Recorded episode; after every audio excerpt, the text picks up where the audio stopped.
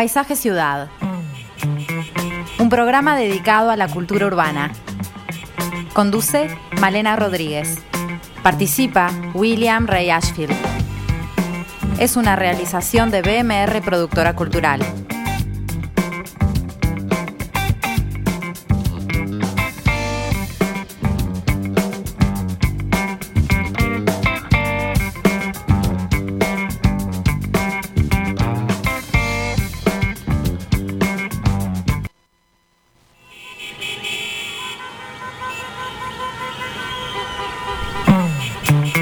Tardes, bienvenidos una vez más a Paisaje Ciudad, esta tarde gris, vamos a ponerle un poco de color. Bueno, venimos de Galgomundo, que bueno, si tendrá color, que tenemos ya mensajes de la audiencia, porque han escuchando a Willy leyendo Neti. ¿No, Willy? leyendo el comienzo de Onetti. Me paseaba con medio perdón, del pozo. Empezamos con esta frase, acabo de entrar al vivo de perspectiva y me encuentro a Willy diciendo esto. Así que bueno, esto en verdad es un adelanto de un programa que vamos a tener más adelante, pero no les voy a dar novedades ahora. Ahora vamos a ir a otro tema que tenemos para el día de hoy. Al ser 9 de junio, desde UNESCO se celebró el Día Internacional de los Archivos para conmemorar eh, la creación del Consejo Internacional de Archivos en el año 1948. Hoy vamos a hablar de archivos, pero no los que uno se imaginaría cuando eh, se utiliza esta palabra que suena tan a, a, oficina, ¿no? Hoy vamos a poner la mirada en los archivos personales, en la producción audiovisual, doméstica, en lo que podemos llamar el cine casero. Y para ello estará con nosotros eh, Julieta Keltian, que es profesora e investigadora. Em, es, bueno, eh, ella ha trabajado mucho a nivel en la, Universidad Católica, también está haciendo un doctorado en la Universidad de Navarra. Y hay toda una, una producción muy interesante eh, con la cual ella trabaja es una producción que está guardada, que es inaccesible. Eh, en, el caso de ella es accesible al público, pero ella maneja materiales que suelen estar inaccesibles al público, registros familiares, donde aparte de, personas eh, queridas que uno puede encontrar allí, en, los archivos que uno tiene, eh, a veces con rostro joven o antepasados desconocidos, que están haciendo algo, tenemos también mucha información en esos documentos. Tenemos formas de vestirse y de moverse, tenemos objetos. Y también tenemos algo que nos interesa mucho en Paisaje Ciudad, que son entornos. Muchas veces hay escenarios urbanos que nos hablan de la ciudad en otros momentos del tiempo.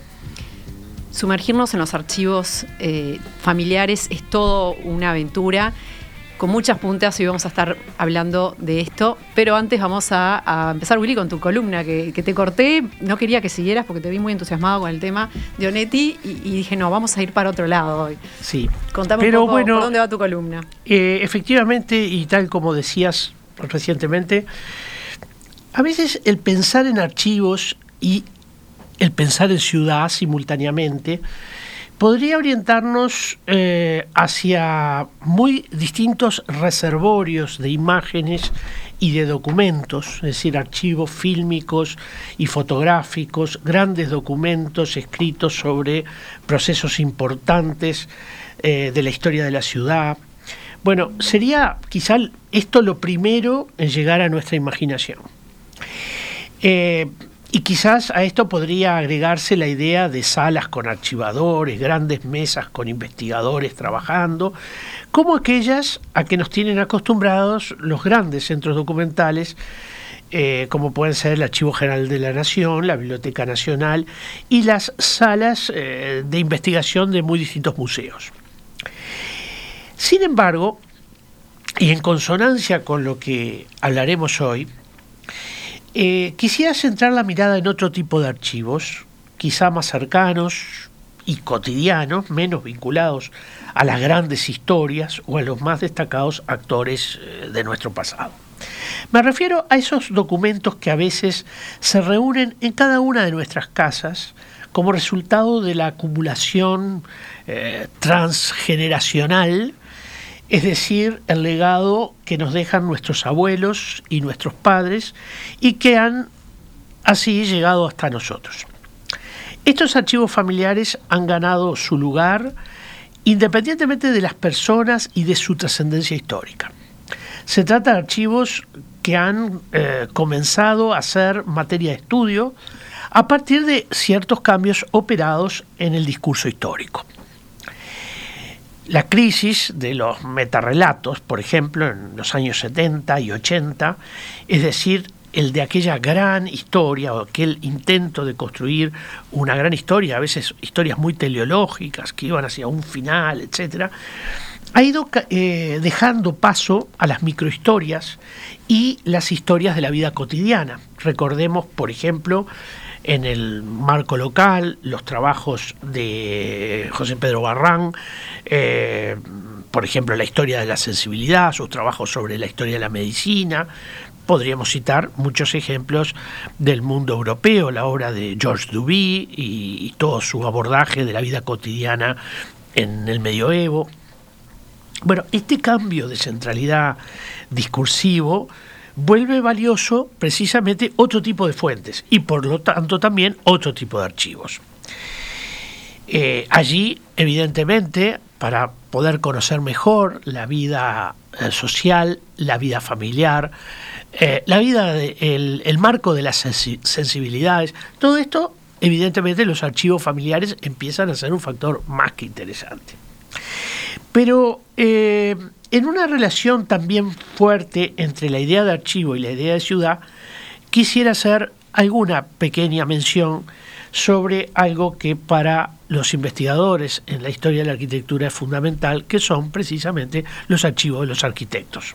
Es decir, el conjunto de eh, recaudos con que han trabajado a lo largo del tiempo, que son justamente eh, bienes que al morir el arquitecto, o incluso a veces al jubilarse el arquitecto, empiezan a mm, desaparecer, van a parar a la volqueta o a la basura, y la historia de la arquitectura se pierde allí un reservorio importantísimo, no solo de documentación, sino de análisis y entendimiento de la producción arquitectónica.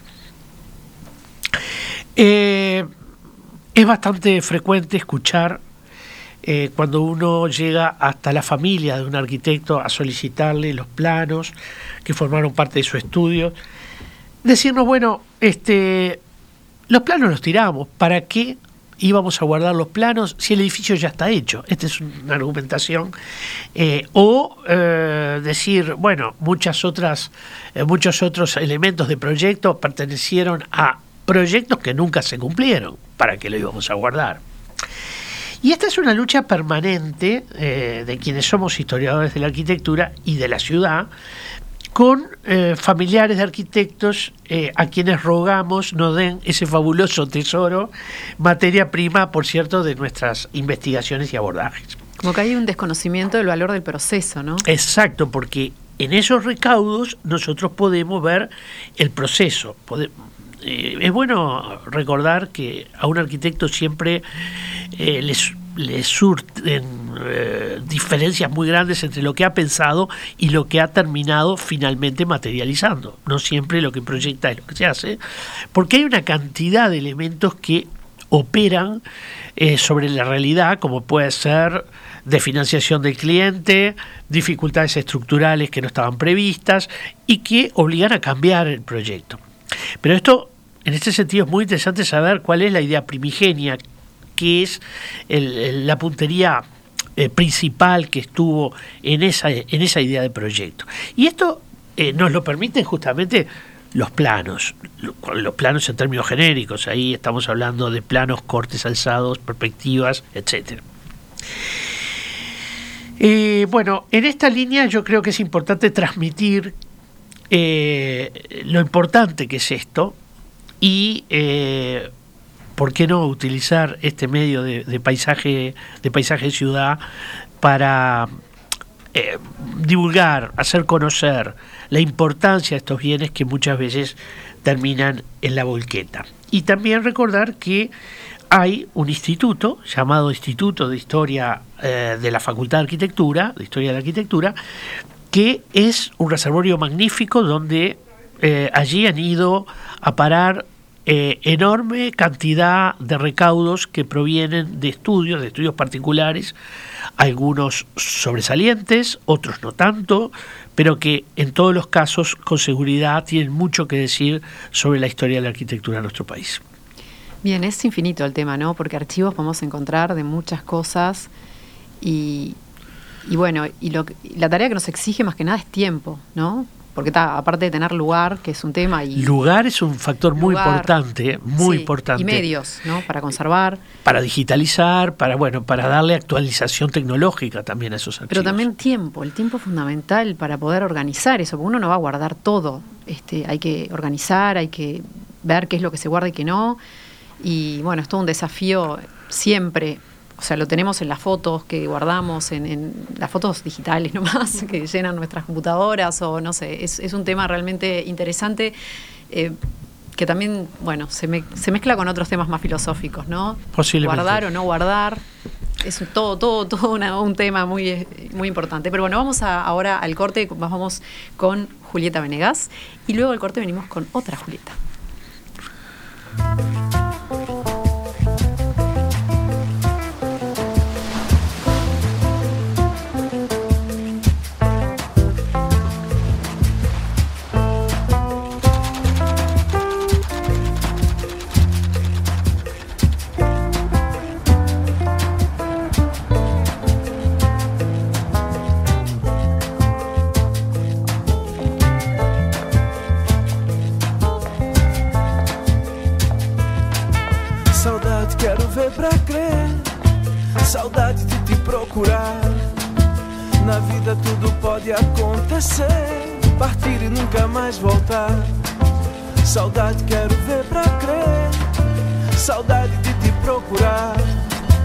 Na vida tudo pode acontecer. Partir e nunca mais voltar. Como um bom barco no mar. Eu vou, eu vou. Como um bom barco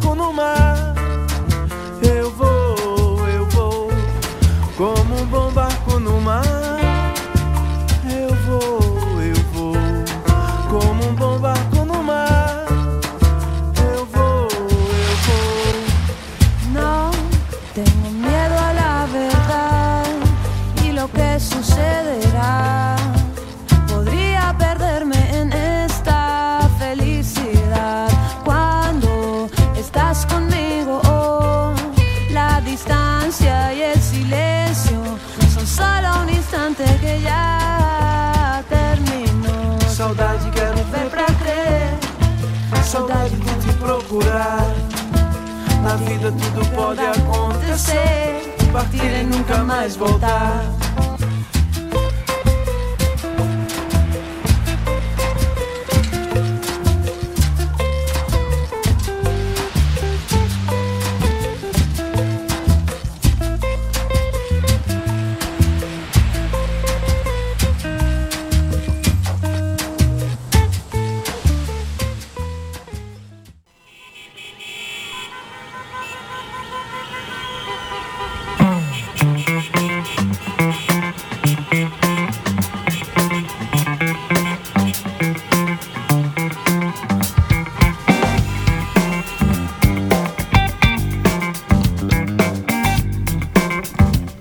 Llegando algunos mensajes. Eh, dicen, faltan miles de archivólogos para el Estado y por supuesto para la actividad privada. El Archivo General de la Nación tiene toneladas de expedientes con informes de asignaciones sociales, con abundante información costumbrista, de conflictos sociales, familiares o situaciones en que vivieron incapaces, niños dados en adopción. Es un repositorio escasamente utilizado. Bueno, eh, hay más mensajes. Otro que dice, nunca antes me había gustado tanto el pozo como cuando lo oí leído por el arquitecto. Esto se refiere a la, lectura de, Willy en Galgomundo, unos minutos antes de empezar nuestro programa. Pero vamos a presentar a nuestra invitada de hoy, que es Julieta Gelgian, que es profesora en el Departamento de Humanidades y Comunicación de la Universidad Católica del Uruguay. Es investigadora de la ANI Actualmente está estudiando el fenómeno del cine no profesional en Uruguay en el marco del doctorado en comunicación que está haciendo en la Universidad de Navarra. Trabaja con el archivo de inéditos, el programa creado por Luciano Álvarez, emitido por Canal 10 entre 1989 y 1994. Una experiencia de trabajo en equipo de docentes y alumnos de la Universidad Católica que eh, trabajaban justamente con documentos cinematográficos de aficionados y que fue aproximándose a la historia de, de, los uruguayos. Es miembro también fundadora del colectivo Cine Casero para la protección y promoción del cine no profesional en Uruguay y ha coordinado proyectos de digitalización patrimonial a nivel nacional e internacional. Bienvenida, Julieta. ¿Qué tal? Muchas gracias por la invitación. Un gusto tenerte aquí y bueno, en un momento en que has este, justamente estado eh, teniendo una exposición eh, pública con este ciclo de charlas de la red de documentalistas que organizó el Instituto Mora de México. Una charla que llevó el título Imaginar la ciudad, razones para documentar y archivar el cine no profesional, esta charla está en YouTube, es una charla muy interesante, larga, con mucha información. Sí, fue, este es un encuentro que está organizando este instituto de investigación en torno a la, al, cine documental. Y bueno, esta invitación realmente preciosa a la instancia de, intercambiar con colegas de, Latinoamérica, es una red latinoamericana de documentalistas. y bueno, interesados por, por ese cine no profesional, que es como una categoría muy amplia, pero que, que incluye registros amateur, domésticos, esto que hablábamos hoy, los archivos personales, familiares, que cada vez más están presentes en el cine documental. Si nos ponemos a hacer una lista mm, así mentalmente, la primera documentales que nos vienen a la mente en los últimos años en el cine latinoamericano están todos atravesados por archivos personales. Se me viene a la mente La Flor de la Vida, ¿eh? Bueno, La Flor de la Vida, seguro, pero bueno... Tiene una construcción muy fuerte en torno a, esos registros. Exacto, exacto, exacto. Pero hay, eh, bueno, no sé, muchísimos. Este, en el cine mm, brasilero también, estoy pensando en No Intenso Agora, de Moreira Salles, en los argentinos también, los documentales argentinos también, todo el trabajo de Ditela, eh, bueno, en fin, hay, hay muchísimos, este, e, es una cantera, por, por decirlo así de esta forma, este, que un poco por lo que la columna de, de Rey mencionaba recién, este, este cambio, esta mm, fractura que ya hace varias décadas ocurre en el, de los macro relatos, hace también que, nos, que, llevemos la mirada hacia esos archivos personales o familiares o a veces comunitarios también, que, mm, que registran de otra forma, ¿no? De otra forma, quizás con la apariencia de lo auténtico, mm, sin ser necesariamente auténtico, siempre estamos hablando de cine, ¿no? Y cuando hablamos de cine no profesional, ¿es lo mismo que decir película casera, amateur, doméstica? Bueno, todavía yo no, no, no, he encontrado un término. Eh, me, acerco a estos temas desde los estudios del cine, que es una disciplina también reciente, de, perteneciente quizás a los estudios culturales, podríamos ponerlo ahí, pero eh, es algo que se puede estudiar lógicamente desde, desde las disciplinas vinculadas con el arte, eh, la sociología, la antropología. El, el medio es muy el medio cine, ¿no? Es, es la historia, ni que hablar. Eh, el medio es, es amplio, flexible. Al acercarme de los estudios de cine, la problemática es, los estudios de cine no reconocen hasta relativamente poco tiempo ese tipo de materiales como cine, como producto cinematográfico. Porque, bueno, es bien distinto. Todos los que tenemos películas o que alguna vez estuvimos en contacto, por ejemplo, una película familiar, doméstica, ¿cómo le pondríamos, a, qué género pertenecería? ¿Cómo la ubicaríamos como obra cinematográfica? ¿Qué título? ¿Cuál es la duración? ¿Qué son sus intérpretes? ¿Dónde están los roles allí? Cuando en realidad se trata de una elaboración colectiva. ¿Y cuál es la función? ¿No? Cuando a veces no tiene más funciones que eh, recordar. recordar, documentar algo de la vida y hoy me, refería a la autenticidad y no hay nada menos auténtico que una película familiar, porque si pudiéramos recomponer la vida a través de las películas familiares, siempre seríamos felices, nos estaríamos casando o estaríamos en un bautismo o, en o de viaje, en vacaciones o en la playa, porque hay partes de la vida que no se registran. Habría que, que complementarlo con diarios, ¿no? Con diarios que ahí la gente suele escribir los momentos más álgidos. Bueno, o habría que leer esas imágenes como parte Diarios personales me refiero, ¿no? Claro, sí, sí, sí. Y también cabe leer esas imágenes como parte de un proceso, ¿no? Por ejemplo, la proyección como parte de la película. si ustedes estuvieron en algún momento presentes en la proyección de una película familiar, vale para el álbum de fotografías también. Hay muchos comentarios, la gente habla, no es eh, la sacralidad del cine donde todos callamos y miramos la pantalla. La gente habla y complementa lo que está pasando quizás a nivel narrativo en la imagen, nada, ¿no? No, es, un mal plano, es, una, es un pedacito de algo, es un fragmento, recién hablaba, hablaba Rey de la ciudad o de los edificios, es un fragmento, una ventana de un edificio que ya no está. Y la cantidad de recuerdos que eso puede evocar es, bueno, no, sé si infinita, pero es muy importante. Entonces habría que filmar, ¿no? Esa, esa proyección, hacerle otra filmación atrás para ver. Exacto. Hay muchas, hay muchas prácticas, incluso a nivel académico para investigaciones, eh, que, que a veces hacen reenactment o, como mm. actuaciones de, las y las registran, a veces hacen, bueno, utilizan métodos eh, que vienen de la antropología, como las entrevistas o, a veces este, grupos. Y, sí, la instancia de proyección es ponerte un poco en esa... En esa Ahora se me ocurre que, eh, bueno, igualmente para antropólogos, historiadores, hay una cantidad de datos que surgen, ¿no? Algunos son datos muy objetivos, otros son resultado de la interpretación, obviamente. Eh, pero uno podría leer, por ejemplo, en una mm, película de carácter familiar, leer ciertas jerarquías, ciertos lugares, ciertas modalidades de representación, ciertas modalidades del mostrarse, eh, en función de ciertos paradigmas o ciertas eh, podríamos decir, ciertos modelos, ¿no? el lugar de la casa que se elige o eh, del jardín.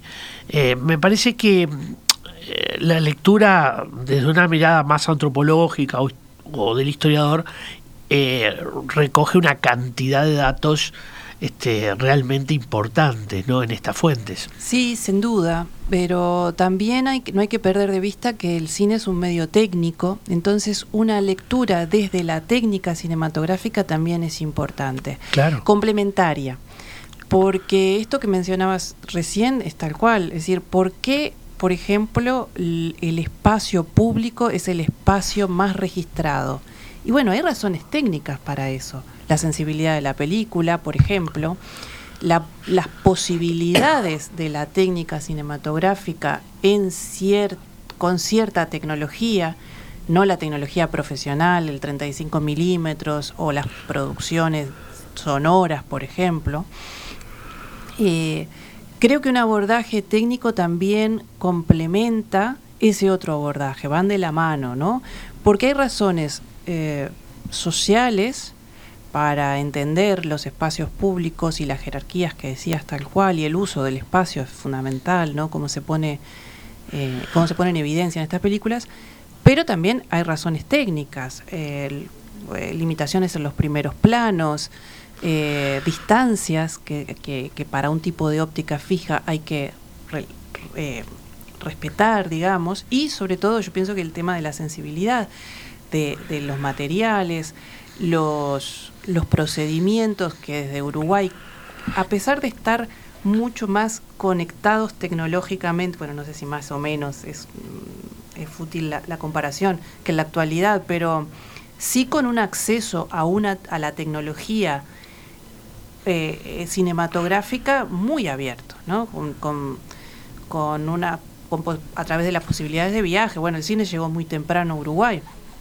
Entonces, realmente con un acceso a la tecnología para, para producir a ese nivel más doméstico, más de, eh, o más eh, del cine como, como herramienta auxiliar para la documentación, los arquitectos estábamos hablando recién, este, los artistas plásticos, el cine y la fotografía son como su cuaderno de, notas, ¿no? Ahora, la, la, puesta en la puesta en la dimensión pública de estos archivos más de corte casero o, familiar, en realidad es mucho más tardío, ¿no? O, en algún momento eh, estos archivos pudieron incidir, estoy pensando por ejemplo en el cine eh, antes de los años 60 o los 60, en alguna instancia previa a una película, si, si se podrían haber, o si hay registros de haber pasado algo de esto que es más cotidiano y que quizás como esas pequeñas documentales que se daban al comienzo podrían estar apareciendo, ¿no? Eh, bueno, en realidad eh, la investigadora Georgina Torello de la Universidad de la República, en su libro em, La conquista del espacio eh, sobre cine silente, ella allí informa de proyecciones de linterna mágica o proyecciones de incluso de placas fijas antes de las películas para mostrar la vida social de Montevideo en las primeras proyecciones, ¿no? Eh, en la primera década del 20. Antes, antes. Antes todavía. sí, incluso antes. Este, hay menciones en la prensa de las, bueno, de escenas que podrían ser parte de la vida social de cierta élite montevideana, por ejemplo. También este, recuerdo así un poco de memoria eh, una nota de un diario en Salto sobre este, mm, una proyección colectiva y como, como eh, elemento previo a una proyección, digamos, un programa central. Eh, luego no, no tenemos noticia de que este tipo de materiales incluyeran estas programaciones, quizás informativos, quizás eh, noticias locales, eso seguro sí, sin quizás, ¿no? Eh, que claro, Uruguay tiene una característica también, es que al no haber desarrollado una industria fuerte de, cinematográfica, esta categoría de lo amateur eh, no nos queda tan, tan clara, porque mm, quizá ¿Dónde ponemos un informativo local? Por ejemplo, como los informativos que la propia Torello investiga de, San José, este, en las primeras décadas de, 1900. ¿Dónde lo ponemos? ¿Dentro de la producción profesional? ¿Dentro de la producción más amateur? ¿Utiliza técnicas artesanales? Bueno, utiliza un formato que eh, podríamos llamar mm, profesional, el 35 milímetros, en ese momento todavía no existe el, 16 milímetros, así que no, no sé, quiero decir que, eh, y durante el siglo XX, eh, los caminos entre lo, lo, artesanal, amateur, no profesional, se cruzan con lo profesional todo el tiempo en la Son cinematográfica. Y, de hecho en la, vida contemporánea más todavía, porque si hoy podemos ver cómo se registra, ¿no? Y cómo la gente arma historias para después difundirlas también. Hay toda una construcción de un relato, tal vez mucho más pensado que antes, o, no, no sé. Sí, sí, sí, sí. no sé cómo ven ustedes ese cambio en la construcción, eh, en el registro familiar. Bueno, eh, lo que pasa que la, irrupción, yo justamente trabajo, por eso trabajo lo cinematográfico, hasta que hasta el último de los formatos cinematográficos disponibles para para el, para este tipo de registros que fue el Super 8. Este, que en realidad no fue, porque ahora con un revival se volvió a reeditar y cámaras Super 8 se volvieron a... Hay cámaras contemporáneas que filman en Super 8 y en digital al, mismo tiempo. Eh, Kodak volvió a sacar el Super 8. Pero estamos hablando de la llegada del video a pues, finales de la década del 70. Entonces yo no, no... Toda esta problemática está cubierta por los estudios del cine con lo que es el registro, el hiperregistro de la actualidad, ¿no? Donde no hay mediación entre entre el registro eh, omnipresente en cualquier momento, basta tener un celular para, para registrarlo. Hoy Willy hablaba más temprano, eh, mencionaba a, a Barran, a José Pedro Barran, el historiador uruguayo que ha sido pionero en abordar la historia de, desde lo pequeño, ¿no? Para ir hacia una historia más grande. Y bueno, muchas veces acudimos a, archivos familiares para saber de algo, para encontrar ciertas pistas, y así como nos sirve a nivel micro, nos puede ¿no? también a servir a nivel macro. Vamos a escuchar un, pequeño este, testimonio de una em, maestra y también fotógrafa que está haciendo un trabajo familiar de este tipo. El proyecto en el que estoy trabajando es intentar reconstruir la historia familiar a través de fotos y anécdotas. Estoy en los inicios, pero mi idea es recopilar datos, fotos, recuerdos de cada integrante de la familia. Primero hice el árbol genealógico que muestra a todos y ahora estoy haciendo un capítulo de cada uno con sus historias. Siempre me interesó y me dio curiosidad saber más sobre mis antepasados. Mi madre siempre me contó muchas historias familiares, ella tiene muy buena memoria y recuerdos desde bien chica. Siempre pensé tengo que grabarla porque yo no tengo buena memoria y me voy a olvidar de todo esto. Y nunca lo hice. Hasta hace poco que una tía por parte de mi padre me empezó a contar historias que vienen por ese lado de la familia. Entonces un día me decidí, agarré una libreta y empecé a anotar lo que me contaban mis padres y mi tía. Primero anoté nombres, fechas y ahí fui agregando alguna anécdota de esa persona. Después empezamos a mirar fotos y ahí fueron surgiendo más recuerdos. Fui seleccionando algunas, pensando al principio poner dos o tres fotos como mucho de cada uno, pero cuando aparecen tantas y todas me parecen maravillosas, es difícil decidirse, así que fui agregando más. Además empezaron a aparecer también documentos y hasta cartas de amor de mi bisabuelo a mi bisabuela. Es increíble todo lo que va surgiendo y que despierta más curiosidad por saber más de los que no conocí y también de los que conocí pero no sabía tanto sobre ellos. Natalia de Santiago, que es quien está haciendo esta investigación, encontró eh, también una caja de. La, madre encontró una caja de películas en 8 milímetros que todavía no han podido este, abordar, digamos. Pero bueno, es un poco eso de. Acá hay como una, intención clara de, recuperar ¿no? este registro. Contanos en tu caso, ¿cómo es que te acercás al archivo audiovisual? ¿Por qué te interesa el archivo más personal? Más desde lo personal. Sí, yo no sé, en realidad tengo, tengo la suerte de, conservar tres rollitos en 8 milímetros que, que está, donde yo pasé por el Rosedal del Prado con mi madre de, la mano, tenía tres años, y mi padre me filma, ¿no? No tiene nada de, de, excepcional para nadie que vea eso. Eh, pero eh, para mí esos rollos eh, tienen una dimensión, abren una serie de dimensiones afectivas, em, de, tienen un vínculo con ese pasado que no me lo ha ofrecido o nunca pude conectar a través de otro medio, ¿no? Pero podría pasar a través de, no sé, quizás la escritura, algo, no sé, eh, algún otro medio artístico, quizás a mí me pasa con, esas fotografías en movimiento, porque no son otra cosa que eso, ¿no? Em, mm, e, eso es a nivel personal. Luego, después de haber estudiado comunicación, eh, siempre me, siempre me impresionó. Por, azar terminé trabajando en el archivo de, lo que ahora es la televisión nacional, en ese momento Canal 5. Y y podía pasar horas mirando cosas una y otra vez, películas, fragmentos de entrevistas.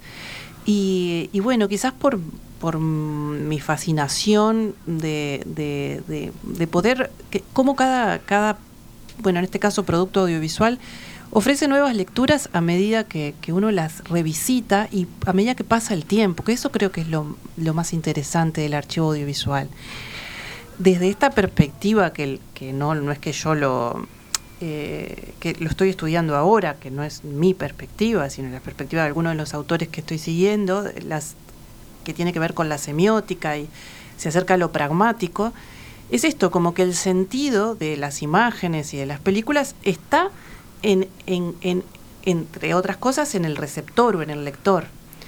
Y esto que, ya nos viene del clasicismo, ¿no? nunca, nunca nos bañamos en el mismo río, este, esta idea de que nosotros cambiamos, la sociedad cambia y que le encontramos nuevas lecturas a esas imágenes, nuevos valores a esas imágenes, que, que hubieran terminado en la volqueta hace 20 años y que ahora tienen un, una fuerza, eh, unas significaciones porque esos, esos espacios ya no están, porque esos edificios ya no están, porque ya no hacemos las cosas de la misma manera, porque las personas ya no están, pero esas películas las mantienen vivas, son es como una especie de eterno presente, ¿no? Cuando hablamos de familiares, por ejemplo.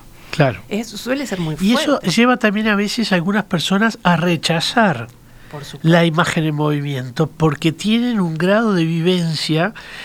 Eh, recuerdo a alguien que me dijo un día, no quiero ver el video con mi padre eh, en el en, movimiento. Claro, porque porque me resulta una vivencia demasiado fuerte y no quiero verla, ¿no? Entonces, si también provoca, eh, quizás hay un tiempo para ver estas imágenes en movimiento. Exactamente, por eso nunca hay que desprenderse de esos, de esos materiales, ¿no? Porque el tiempo pasa, las generaciones también, perdón, las generaciones vienen eh, las generaciones tienen derecho a acceder a ese pasado. Nos pasó una vez en la Casa de la Cultura de Maldonado, con el cine casero hicimos muchos, mucha recorrida por el interior, la que pudimos, eh, y una vez en la, casa, en la Casa de la Cultura de Maldonado estábamos pasando una película que habíamos recuperado allí en la Casa de la Cultura, que era la inauguración de una escuela y entre las 40 o 30 personas, no habría más que eso, eh, en el auditorio mirando las películas y comentando, de la escuela, de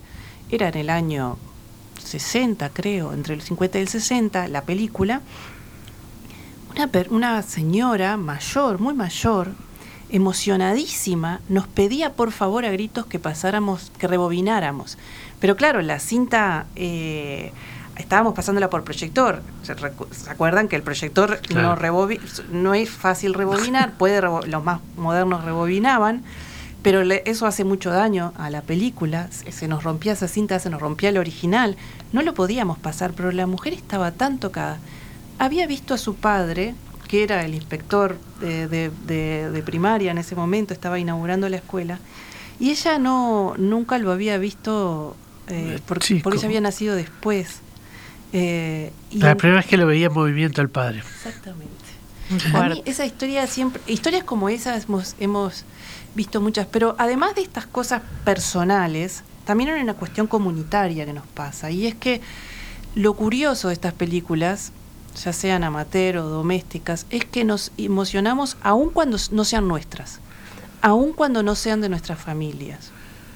Es verdad eso, es, es una gran verdad. Eh, nos emociona verlo eh, con la genialidad que pueda tener fenómeno que no pasa en una película a veces, ¿no? Es decir, la película nos puede emocionar, pero en esa condición de familiaridad, este tipo de archivos son mucha muy resonancia, ¿no? Uno resuena mucho con eso que ve. Hoy decías al principio la vestimenta o la propia ciudad, pasar todos los días por, por la plaza, cruzar la plaza de Independencia y, y ver, el otro día hablábamos, eh, ver una escena que hay de la de unos jóvenes vestidos con sus sombreros, sus trajes impecables, cuando se, se descuelga un chaparrón y cruzan corriendo la Plaza de Independencia con los diarios tapan, cubriéndose los gachos y, las mujeres con los, sus sombreros, eh, es emocionante, mm. porque es la, por ahí es la plaza que cruzas todos los días para ir a trabajar, no sé, quiero decir que...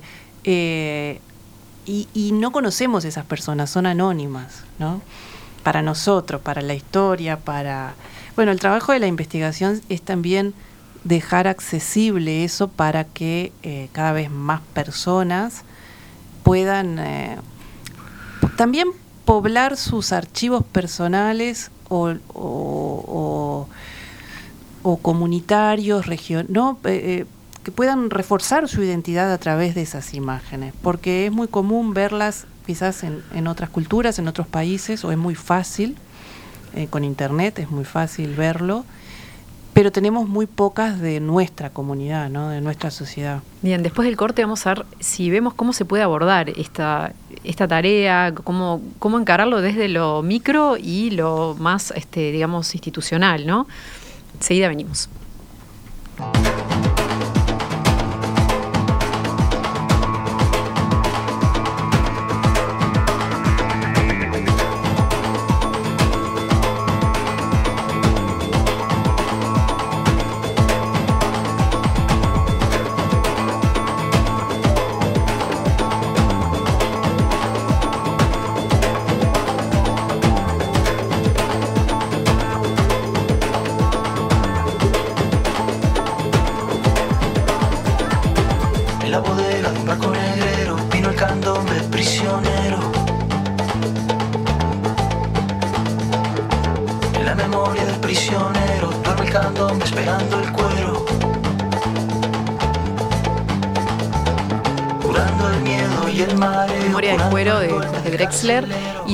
Conversando sobre archivos domésticos.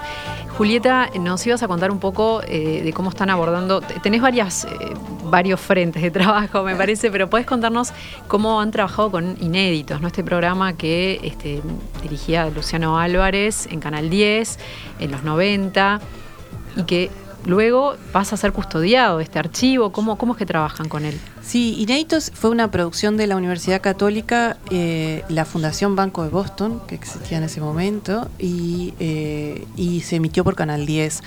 Y es una idea que toman, eh, que en realidad toman de en Europa, en Bélgica, donde había estudiado Luciano. Ya se hacía en la radio televisión belga francófona un programa similar.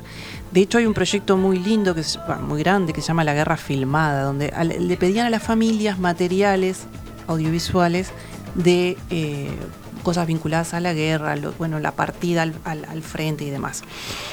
Se empiezan a hacer así varias emisiones televisivas y Luciano viene a Uruguay con esa idea y con, un, con estudiantes de la licenciatura en comunicación y otros colegas docentes empiezan a trabajar y le piden a la gente sí que revuelva, decía siempre la frase, eh, en altillos, cajones, en, en, sótanos, altillos y cajones, ¿no?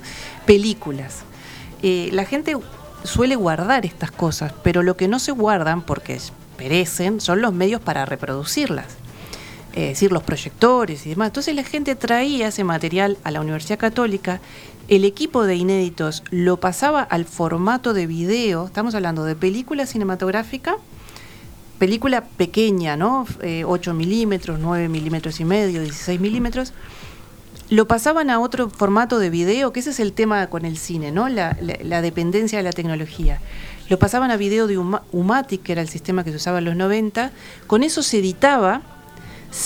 También se editaba, se sonorizaba, porque había que pasarlo en la televisión, o sea que se transformaba el documento, ¿no?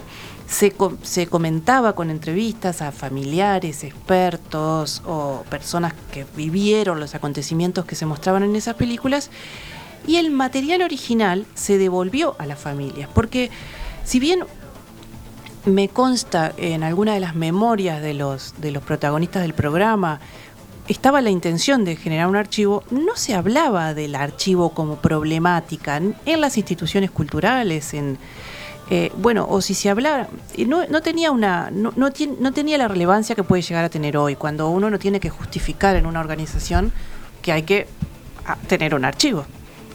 Por, otra parte, el devolver el, film permitía eh, que efectivamente mucha gente participase, porque iba a ver en la televisión esa, eh, ese trabajo absolutamente familiar, lo iba a compartir con una cantidad de personas, hay que ubicarse también en aquellos años 80, 90, y se hacía de vuelta de su, de su eh, digamos, de su, de su, patrimonio. pero, pero lo bueno es que estimuló muchísimo a buscar. Y yo recuerdo que aparecieron, bueno, muy distintos programas con eh, piezas donde a veces se contaba en el programa también cómo era que había aparecido esa pieza. Claro, que era lo... Y eso era justamente una innovación, a mí me pareció siempre un programa fantástico, inéditos, este, y que tuvo como un doble propósito difundir, divulgar, mostrar, pero al mismo tiempo eh, hacer, eh, eh, promover la búsqueda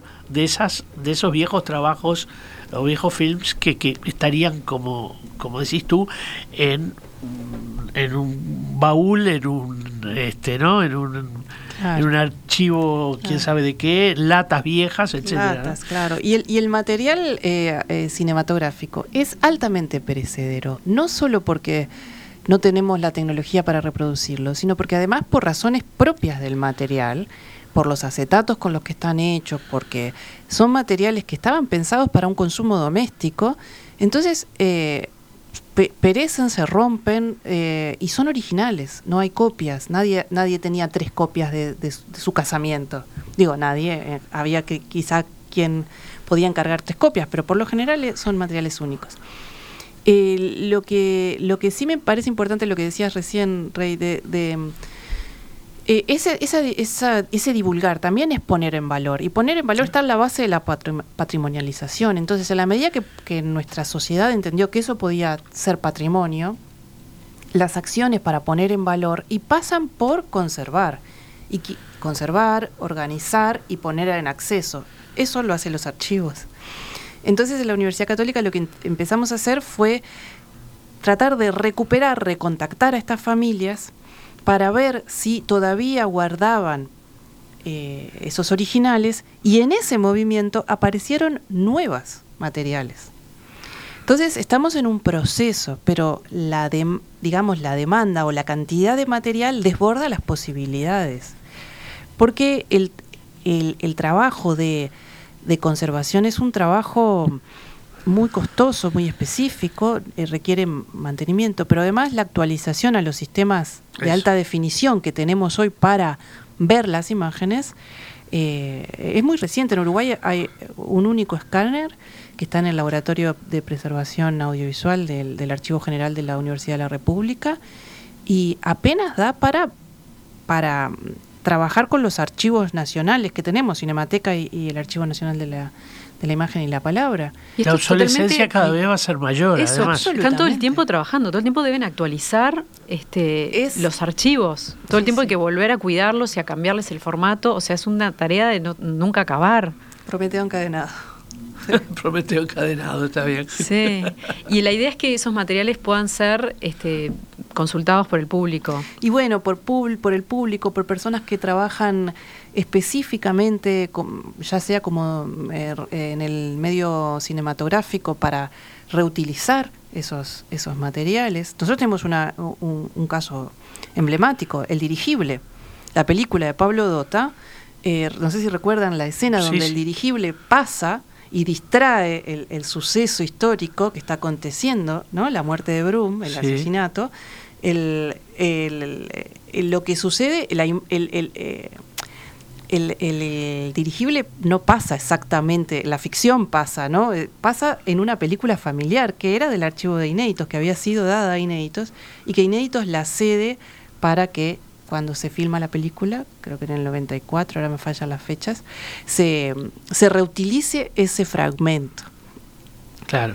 Eh, eso es uno de los usos posibles eh, para, para utilizarlo en nuevas producciones audiovisuales. Investigaciones académicas o usos didácticos.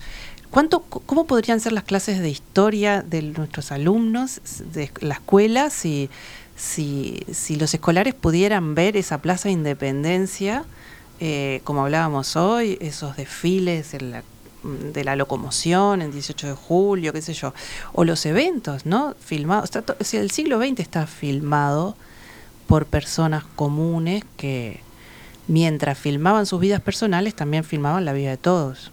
Sí, es increíble. No, me encanta pensar en la imagen de Barran y cómo él este, veía esa, esa historia y también tenerlo a nivel este, visual, ¿no? Esa, esa perspectiva que hace que... Me acuerdo en una de las, em, en este video que pude ver de tu charla de hace poquitos días, que en un momento traes estas familias armenias en, picnics eh, y, comentabas el archivo Sulamián, ¿no? Comentabas que, te daba también una visión diferente de una comunidad que uno a veces asocia a algo más dramático, por supuesto. Por supuesto, Pero es una construcción. Pero son eh, imágenes que, nos faltan. Claro. Eh, esas imágenes celebratorias de las comunidades, ¿no? Por ejemplo, en el caso de esta, del picnic de los armenios, que fue una película que estaba en un está en un archivo privado, no participó de inéditos esa película, está en un archivo privado, el archivo del doctor Sulamián. Eh, cuando, eh, tuve la oportunidad de ir a digitalizarla a Chile, en el momento no teníamos cómo hacerlo acá en Uruguay. Y es eh, fascinante, bueno, lo, transmitimos ahí en, la charla, pero es fascinante ver esas personas jugando al voleibol, comiendo eh, la comida ¿no? típica, en esos encuentros donde los paisanos se, se veían, eran en Pajas Blancas, en Atlántida, en los lugares ¿no? donde, donde se encontraban eh, vecinos que habían salido de pueblos con unas historias obviamente espantosas, ¿no? Venían huyendo de un genocidio, pero que sus hijos, no ellos, quizás sus hijos, la generación siguiente, celebraba en Uruguay, en este nuevo país que les daba esta oportunidad de, ser felices también, ¿no? Con esa historia, pero siendo feliz. Y eso se ve en la película. Y, no, y no hay muchas imágenes, o sea, la iconosfera en torno a ese pueblo es limitada a un episodio tan fuerte como el trauma, ¿no? Como pasa con otras comunidades seguro. Claro, pero esto hace aporta a un nuevo relato también. A, nuevas lecturas, a, nuevas lecturas. Y sobre todo generar nuevas imágenes, ¿no? Eh, eh, ahí está, ¿no? La iconofera, ¿no? mental, la iconofera mental, ¿no? Que siempre asociamos a veces a y eso también está en la base de, miradas prejuiciosas, ¿no? Eh, asociamos de repente al pueblo armenio muy en vínculo con, con el genocidio y por lo tanto con la tristeza y por lo tanto cuando de repente esto te muestra que hay una faceta muy distinta eh, que no borra lo otro, pero que... Pero es un renacer del otro, es una esperanza, ¿no? es una de esperanza. renacer, está bien el término. Porque es posterior, es algo que, que, bueno, la reconstrucción desde donde están las distintas comunidades. Absolutamente, pero también nuestra, por ejemplo, nuestros pueblos nativos. Hay una película hermosa en Inéditos que eh, eh, muestra un, Em, una curtiembre en la frontera, la frontera con Brasil, eh, donde en realidad no es el objeto de la película, ¿no? Que es mostrar la curtiembre, pero donde vemos al personal, la película de 1926, el personal de la curtiembre, los trabajadores que aparecen, son, eh, son nuestros pueblos originarios y, hay una mezcla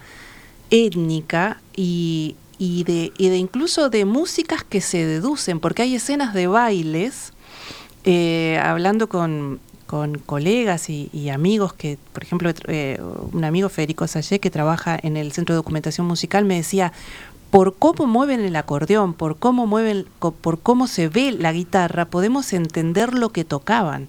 Fíjense el valor que puedan mm. tener esos registros para poder deducir, para que investigadores en el área de la música puedan deducir el cancionero, eh, no sé, más folclórico, de frontera. Mm. Y seguramente hay lecturas que no estamos viendo que dentro de unos años van a, van a surgir y... Y que, y que la técnica nos, nos o nos ayuda o nos dificulta, ¿no? Por mucho tiempo en Uruguay en, ese sentido nos dificultó, porque al no poder acceder a esas imágenes, no.